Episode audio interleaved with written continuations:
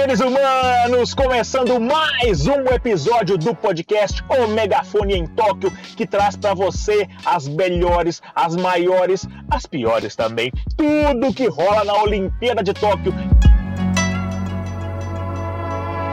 Eu sou Humberto Martins, vulgo em Belbão, na minha companhia, Luísa Rocha e ele, diretamente de Tóquio, João Vitor Marques. Eu peço desculpa por esse meu áudio, que parece que eu tô dentro de uma banilha, dentro da lata, mas falando de lata, o assunto hoje é prata, é prata, é prata, é prata, João, fala pra mim da Rebeca.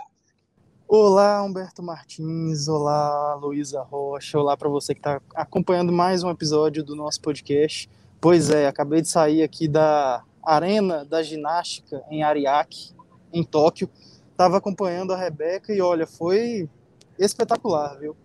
Eu sei que a gente às vezes se emociona bastante, isso não é um problema, mas enfim, às vezes a gente esquece das questões técnicas, do movimento, do esporte, enfim.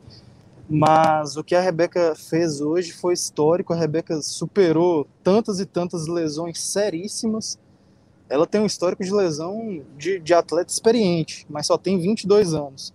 E superou tudo isso, conseguiu essa medalha de prata histórica para o Brasil, é a primeira mulher medalhista do Brasil na ginástica. É, o esporte não é só técnica e tática, né, João? A gente já. A gente costuma ter algumas conversas, discussões, debates, você é, geralmente analisando mais, principalmente o futebol, pelo viés mais técnico, tático, e eu tendo a analisar o esporte pelo fator mais humano, porque ali, né, tem pessoas que são sofrem interferências de, de tudo que uma pessoa normal sofre e não é porque ela é atleta, por mais que por mais concentrado que a pessoa seja, por mais equilibrada emocionalmente que a pessoa seja, obviamente ela vai sofrer eh, pressões, é, sofrer com perdas, com vitórias, derrotas, etc. Né? A gente está falando aqui de Rebeca Andrade, de ginástica, a gente vai falar hoje de Simone Biles. Eu queria chamar para esse papo Luísa Rocha para falar para a gente, é, para avaliar essa saída da Simone, da, da modalidade da competição que ela tem o, a possibilidade, teria a possibilidade de mais uma vez marcar a época, fazer história na ginástica. Olá, Luísa. Oi, gente. Então, não sei se eu tenho a capacidade técnica de avaliar a saída de Simone Biles, porém, assim, eu, eu li muito e escutei muita gente falando sobre essa saída dela e que sobre como é importante, né? Sobre como foi importante esse movimento, essa esse esse pioneirismo, eu acho, de dizer que Simone Biles desistiu da Olimpíada, né? Então, não sei se ela desistiu, não, gente. Eu acho que, que nesse momento ela está priorizando a saúde mental dela, ela mesma disse isso. E eu acho que, assim, é muito importante que uma atleta de primeiro escalão ali na Olimpíada, na cara do, sei lá, o que é o que a gente consideraria como chegando lá, né, em outras profissões. Eu escutei alguém falando isso que chegar um atleta chegar numa Olimpíada é ele chegar lá. E como que é, tipo assim, a pessoa avaliar que ela não tá naquele momento de chegar lá, de estar ali naquele lugar, né? A Simone Biles foi tudo em 2016, assim, conquistou um monte de coisa aqui na Olimpíada do Rio. E aí agora ela decidindo dar esse passo para trás, que não sei se é um passo para trás também, eu acho que é mais um passo para frente nela como pessoa e nela como desenvolvimento humano mesmo. Mas Rebeca está, voltando ao primeiro assunto, né? Que estou muito feliz, fiquei muito emocionada com a vitória da Rebeca, e aí era só isso mesmo que eu queria dizer. Bom, pois é, Humberto, eu queria falar um pouco mais, aproveitando o gancho da Luísa, sobre a nossa Rebeca Andrade. Ela realmente emocionou a, a arena hoje aqui. A arena estava vazia de público externo, digamos assim, não pode, não pode receber torcedores, mas tinha muita gente acompanhando essa competição. Um batalhão de jornalistas foi de longe o evento que tinha mais imprensa entre os, os que eu acompanhei. Eu já fui para final de natação, já fui para final de judô, que é um esporte extremamente popular aqui no Japão, e nem de longe chegava aos pés né, do que foi hoje aqui.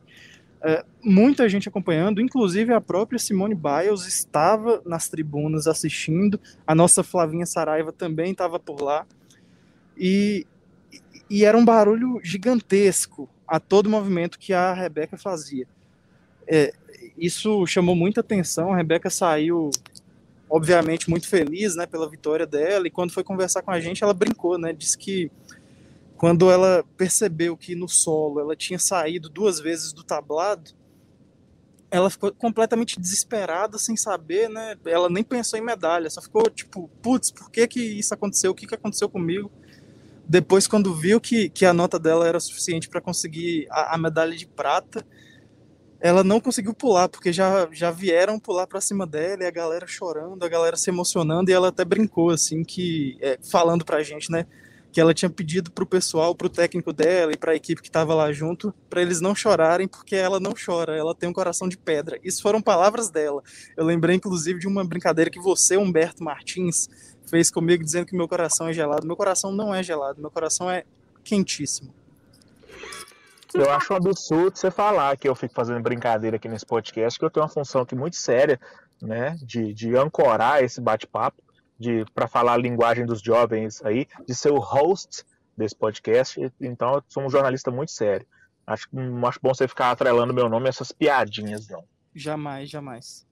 Peço perdão Ô, pela gente. interpretação equivocada. E aí, pessoal, durante a entrevista coletiva, a Rebeca, super feliz, emocionada, ela recebeu uma ligação da mãe enquanto respondia as nossas perguntas. Foi super engraçado. Ela é uma pessoa que transmite alegria com o olhar. Eu até tinha comentado isso nas redes sociais, né, do Super Esportes e do Estado de Minas, dizendo que ela realmente sorri com o olho e que ela consegue tra transmitir isso, seja na música que ela escolhe, que foi baile de favela, seja com as palavras, com o jeito de menina, porque ela tem 22 anos, já é uma mulher, né, obviamente, é, mas ainda tem aquele jeito de, de, de aquela felicidade genuína, né? E isso foi realmente impressionante. E durante a, a, a, entrevista, ela falou muito sobre a Simone Biles também, né? Que foi um assunto que a gente tocou rapidamente no início desse podcast. E ela explicou, né? Ficou dizendo que, que ficou triste, né? Pela Simone não estar participando, mas ficou extremamente feliz com a coragem que teve a Simone de dar esse passo à frente, como disse a Luísa. A Simone é, é, é, é um marco, né? Para a história da, da Olimpíada eu lembro, inclusive, que a Naomi Osaka, do tênis, e, e o próprio Andy Murray, também do tênis, eles já deram esse passo, essa, esse passo para frente, digamos assim, para a saúde mental em alguns momentos anteriores. Mas a Simone é um marco e, e, e quem sabe, né? Vamos ver se ela vai disputar as outras finais ou se vai preferir se preservar. Pois é, João. E aí, por causa disso, também para poder tentar entender uma forma, de uma forma, um ponto de vista um pouco mais é, profissional do que o nosso de analistas aqui, a gente conversou ontem com um psicólogo do esporte, que ele é pós-doutor em ciência do esporte, o doutor João Ricardo Kozak, e ele conversou com a gente. Eu vou colocar o áudio dele aqui para vocês, nossos ouvintes, escutarem o que, que ele está falando sobre a importância desse passo de Simone Biles. Eu acho que é importante na, na no ato da Simone de revelar o seu estado interno é sim uh, um, um, fortalecimento para que os demais atletas também possam reivindicar uh, uma, uma qualidade melhor desse perfil interno, psicológico e emocional desde o início das suas carreiras, principalmente nessas modalidades em que a criança uh, de 4, 5 anos já começa a trilhar o caminho do sucesso para ali, dali 10, 12 anos, quando chega numa primeira Olimpíada com 16, 17 anos, já esteja capacitada a encarar todos esses desafios. as exigências que o esporte de alto rendimento uh, traz para que a gente possa olhar mais para o lado humano dos atletas, antes de um atleta ao ser humano e o atleta que compete, o atleta uh, que treina, o atleta que vive o esporte, ele não, uh, ele não se separa do seu, da sua esfera humana, ele não se separa uh, da sua história, do seu desenvolvimento emocional. Tudo isso entra nas quadras, nos ginásios, nas piscinas, nos estádios. É, e aí, só para terminar esse assunto, Simone Biles, eu só queria comentar que o Comitê de Ginástica dos Estados Unidos é, colocou uma nota, né, afirmando mesmo, confirmando que a Simone não disputaria é, a, o o individual, que foi hoje pela manhã, e no, no, na declaração deles, eles colocam que, abre aspas, a coragem dela mostra mais uma vez porque ela é um exemplo para tantas pessoas, fecha aspas. E eu acho que isso reforça ainda mais é, nesse momento de redes sociais, etc., o tanto que ela foi apoiada, não só pelos colegas norte-americanos, estadunidenses, mas também por outras pessoas, igual o João comentou, sobre a Rebeca e como, como a posição dela foi importante, né? O pioneirismo dela foi importante essa questão da, da desistência da Simone coloca tanta coisa na nossa cabeça, né? A gente tenta se colocar no lugar da atleta, obviamente é muito difícil, porque a gente nunca chegou nem perto de ter a relevância esportiva que ela tem, de saber todas as pressões que ela sofre, mas a gente fica se questionando, putz, será que se ela fosse, e se ela ganhasse mais várias medalhas, será que não seria uma forma dela é, talvez dar um passo a mais para vencer esses problemas que ela aparentemente tem? é, é, é, muito difícil, é uma encruzilhada em, é, é, em, que ela se colocou. Muita gente vai falar, ah, pipocou, é, afinou, mas realmente a, a, coragem da desistência é, é, uma questão que deve ser valorizada e exaltada, mas a gente fica com aquele e se, né, na, na cabeça. Aproveitando esse gancho que você nos deu aí, mais cedo eu estava lendo uma entrevista, você falou, né? Ah, vai que, sei lá, de repente ela participa da competição e ganha. Muito provavelmente ela participaria e ganharia, se ela, né? Mas uma, uma entrevista muito importante, impactante, digamos assim, da Nadia Comaneci. Ela é uma ex-ginasta romena que fez história na, nos Jogos Olímpicos.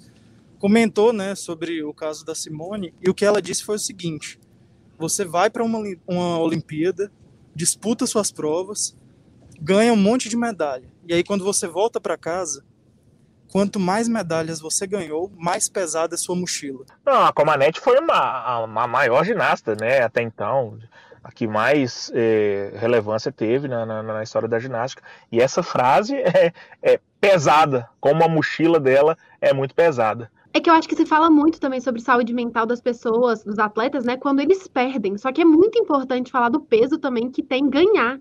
O quanto se espera de alguém que ganha sempre. E a, a Simone Biles chegou, né, no, na competição já como a favorita, na, na, Olimpíada como a favorita, como a que vai ganhar milhares de medalhas para os Estados Unidos, a que vai repetir o feito da Olimpíada, e o quão pesado é esse fardo, né? De segurar isso tudo e segurar essa barra é, que é dela, assim, tá, de, colocam em cima dela, da Simone, não é da equipe, é dela. Então, acho que, que reforça um pouco isso que, que foi falado. Eu acho que é importante a gente pensar também, já que a gente está tratando bastante sobre psicologia do esporte e tudo mais, a, a, o viés da psicologia do esporte não é só esse, né, que a gente tem falado aqui. Também existe a, a psicologia do esporte no sentido de tirar as pessoas de um momento de baixa para eventualmente transformar aquele momento numa motivação. É, e isso, obviamente, com muitas pesquisas, com muitos estudos e com muita ciência envolvida. E eu acho que isso foi extremamente importante num outro caso que aconteceu hoje é, no, no, Brasil, né, especificamente, que foi o caso da Mayra Guiar, porque ela conseguiu né, uma medalha, uma medalha de bronze histórica. É até redundância a gente falar que uma medalha no, em Jogos Olímpicos é histórica, mas nesse caso dela eu acho importante reforçar porque foi a terceira medalha dela em três Jogos Olímpicos consecutivos, as três de bronze no judô. E ela conseguiu isso depois de um momento de, de, de baixa, assim, né? Ela teve lesão muito séria no ciclo olímpico e conseguiu superar isso surpreende, eu não diria que surpreendeu, porque ela já era apontada como uma das favoritas ao pódio, mas superou essas dificuldades e conseguiu, né? Essa medalha de bronze incrível para a gente. Sensacional. João Vitor Marques, meu querido, neste podcast de hoje, que está um tanto quanto mais sério do que os demais, eu com seriedade me dirijo a você para aquele nosso quadro que desponta para o anonimato, que ninguém tá nem aí, aquele em que você fala pra gente, ensina pra gente falar japonês. Bom, Embe, o Bão, Luísa Rocha e todo mundo que está ouvindo a gente, desta vez eu peço licença para contar uma pequena anedota que aconteceu comigo em algum dia, não vou dar tantos detalhes assim, durante esta cobertura de Jogos Olímpicos. Estava eu ali, Misteriosão! Misterioso, misterioso, eu tava ali, né, de um lado pro outro, fazendo meu trabalho tranquilamente, e eis que, assim, vocês sabem, né, a gente está cumprindo todos os protocolos aqui, não existe contato físico, não existe. É, você basicamente não vê o rosto das pessoas, você conhece as pessoas já com as máscaras. Só que, querendo ou não, os dias vão passando, né? A situação vai ficando um pouco mais complicada no sentido de você tá num ambiente com tanta gente de tantos lugares do mundo, pessoas bonitas, né? E aí a gente, e aí vem ali, né, aquele natural desejo. Pessoas bonitas e você aí para dar um equilíbrio, né? Exatamente. Tudo, tudo na vida é equilíbrio. Então vem ali naturalmente o desejo carnal, digamos assim. E aí qualquer coisa, né, a pessoa pode estar sendo legal com você, apenas educada, você já acha que né, tá querendo alguma coisa. Mas obviamente eu não fiz nada, porque eu tenho que respeitar os protocolos. E, enfim, mas por que, que eu estou dizendo isso? Porque eu fiquei me perguntando como que seria para flertar em japonês se fosse necessário, se fosse possível, melhor dizendo. E aí eu consultei meus amigos japoneses aqui, e eu vou dizer a frase que poderia ser usada nesta circunstância. Vou falar como se eu estivesse falando no seu ouvidinho, Humberto Martins. Kono atodo. Isso significa basicamente e depois? Depois daqui você vai para onde? O que, que você vai fazer? É uma frase bem escrachada, digamos assim. É tipo How You Doing, do Joey do Friends. Com essa eu me despeço, peço perdão para quem eu ofendi com, este, com esta minha pequena anedota. E, bom, encerra com suas belas palavras aí, em B, depois deste momento um tanto quanto vergonhoso. Ai, João Vitor, se eu não te conhecesse, eu até ficaria com receio deste sussurro ao pé do meu ouvido. Mas, vindo de você, eu tô tranquilo, tô numa boa. Gente, a gente vai ficando por aqui. Esse podcast hoje foi um pouco mais é, eu diria, me faltou agora uma coisa rara de acontecer, me faltou aqui uma palavra. Esse podcast foi um pouco mais introspectivo do que geralmente é, mas também é importante abordar certos temas. Né? Eu parabenizo Luísa e João que me convenceram a colocar este assunto um pouco mais é, sério nesse programa, que geralmente é só um espírito de porco olímpico, né? E eu queria deixar registrado aqui o quão importante é, o quão representativa é a medalha de Rebeca ao som do funk, é som de preto, de favelado, tão mal falado num país racista, num país que quando vê um preto numa loja acha que ele está lá só para trabalhar, pergunta quanto custa a mercadoria. Então a gente vê um preto na, na, na, no pódio, uma preta no pódio. Isso para mim é sensacional, Rebeca. Se você algum dia nessa existência for ouvir isso, você me representa demais. Muito obrigado aos nossos queridos ouvintes. Continue ouvindo o Megafone em Tóquio, este, os anteriores e os próximos. Muito obrigado. Fui.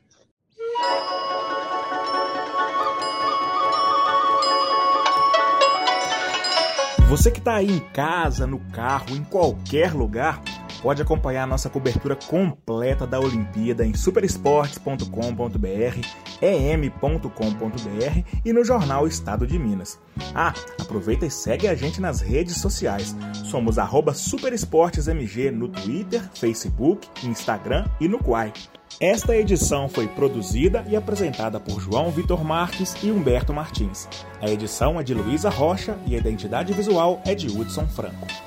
O Megafone é um podcast original do estado de Minas que homenageia o megafone usado por um funcionário do jornal em 1930, durante a transmissão do Brasil na Copa do Mundo em Montevidéu, no Uruguai.